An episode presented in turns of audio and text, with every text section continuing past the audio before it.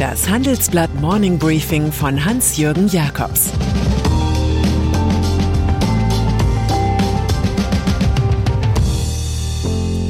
Guten Morgen allerseits. Heute ist Mittwoch, der 1. September, und das sind unsere Themen. Joe Bidens Beschwörungen.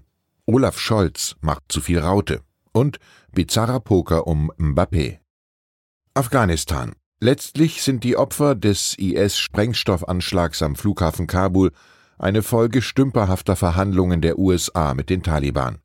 Der Präsidentenwechsel hat den Dilettantismus verlängert, mit der Unfähigkeit, einen geordneten Abzug aus Afghanistan zu organisieren.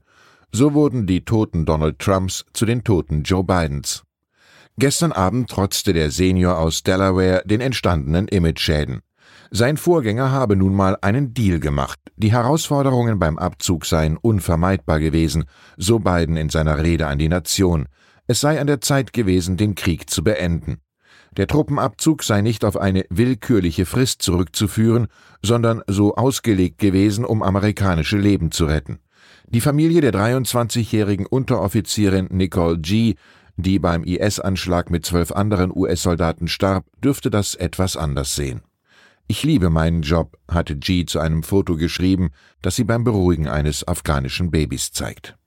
Joe Biden kann selbst für die TV-Bilder sorgen, die er braucht. Die Taliban müssen dafür Gewalt anwenden, wie am Sonntag offenbar wurde.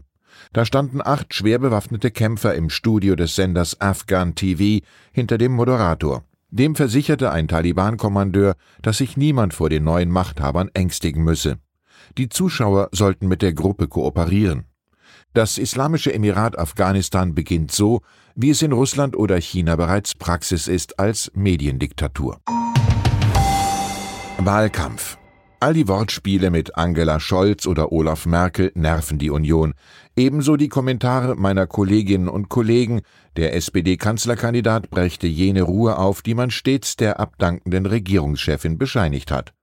Und dann hat der Vizekanzler auch noch die Chutzpe, sich im Magazin der Süddeutschen Zeitung mit beidhändiger Raute abbilden zu lassen. Sagen Sie jetzt nichts. Doch, jetzt sagen wir etwas. Das dachte sich Angela Merkel, das Original, und unterbrach ihre Wahlkampfabstinenz. Sie verwies auf große Unterschiede zwischen ihr und Scholz. Mit ihr als Bundeskanzlerin gebe es nie eine Koalition, an der die Linke beteiligt sei. Ob dies von Olaf Scholz so geteilt werde oder nicht, das bliebe offen. Für rhetorisch härtere Ware ist CSU-Chef Markus Söder gut. Er bezichtigt Scholz wie in einer guten bayerischen Bauernkomödie der Erbschleicherei. Das wird nur noch von Schattenminister Friedrich Merz getoppt.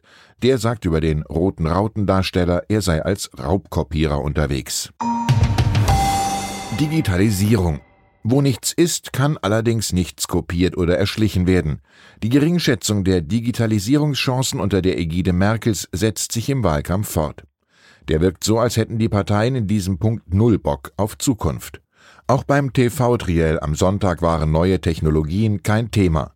Gestern beim CDU-Wirtschaftsrat präsentierte Parteichef Armin Laschet so routiniert wie erwartet die konservativen Klassiker Bürokratieabbau und Steuersenkung.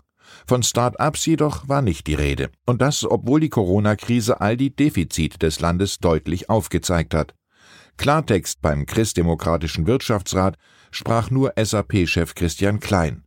Die Probleme mit digitalen Lernplattformen seien das größte Trauerspiel gewesen. Er sei deshalb sehr enttäuscht, dass Digitalisierung im Triell keine Rolle gespielt habe. Titel unseres Aufmachers Die vergessene Zukunft. Bleibt nur mit dem Schriftsteller Jean de La Fontaine zu hoffen, mit den Flügeln der Zeit fliegt die Traurigkeit davon. China Früher waren die Verhältnisse aus Sicht des Westens geordnet. China war die Werkbank der Welt, man selbst fuhr Exportrekorde ein. Das Modell dreht sich. Nun wird die Volksrepublik Exportland und zwar bei elektrischen Fahrzeugen. Schon heute stammt jedes zweite E-Auto weltweit aus China. Das schildern wir in einem Report. Europa sei dabei der wichtigste Markt für die chinesischen E-Auto-Exporteure, sagt Gregor Sebastian. Er ist der Autor einer neuen Studie der auf China spezialisierten Denkfabrik Merix. Sebastian hält die Hersteller BYD, Geely, NIO, SAIC und Xpeng für besonders aussichtsreich.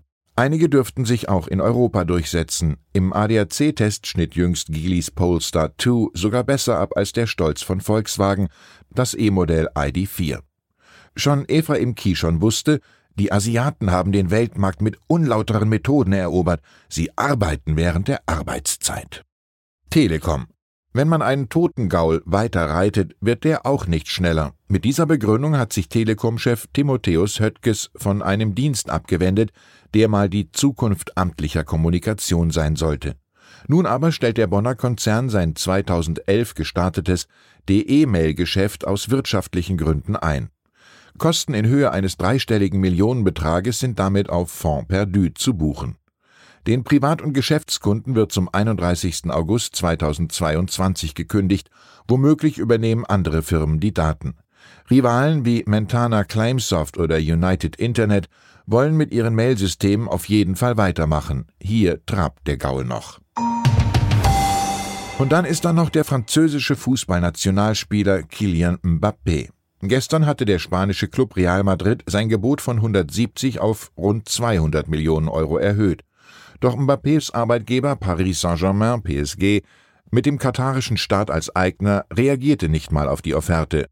Von PSG-Sportdirektor Leonardo Aurijo waren vorher wüste Beschimpfungen zu hören. Real Madrid verhalte sich seit zwei Jahren nicht korrekt, illegal, kontaktiert das Umfeld des Spielers, was inakzeptabel ist.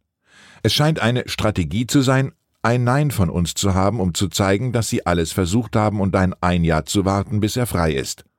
Mbappés Vertrag endet Mitte 2022. Schon im Januar könnte er mit seinem Wunschklub Real kontrahieren. Wenn es um Stars geht, werfen Spaniens marode Spitzenclubs dem schlechten Geld Gutes hinterher.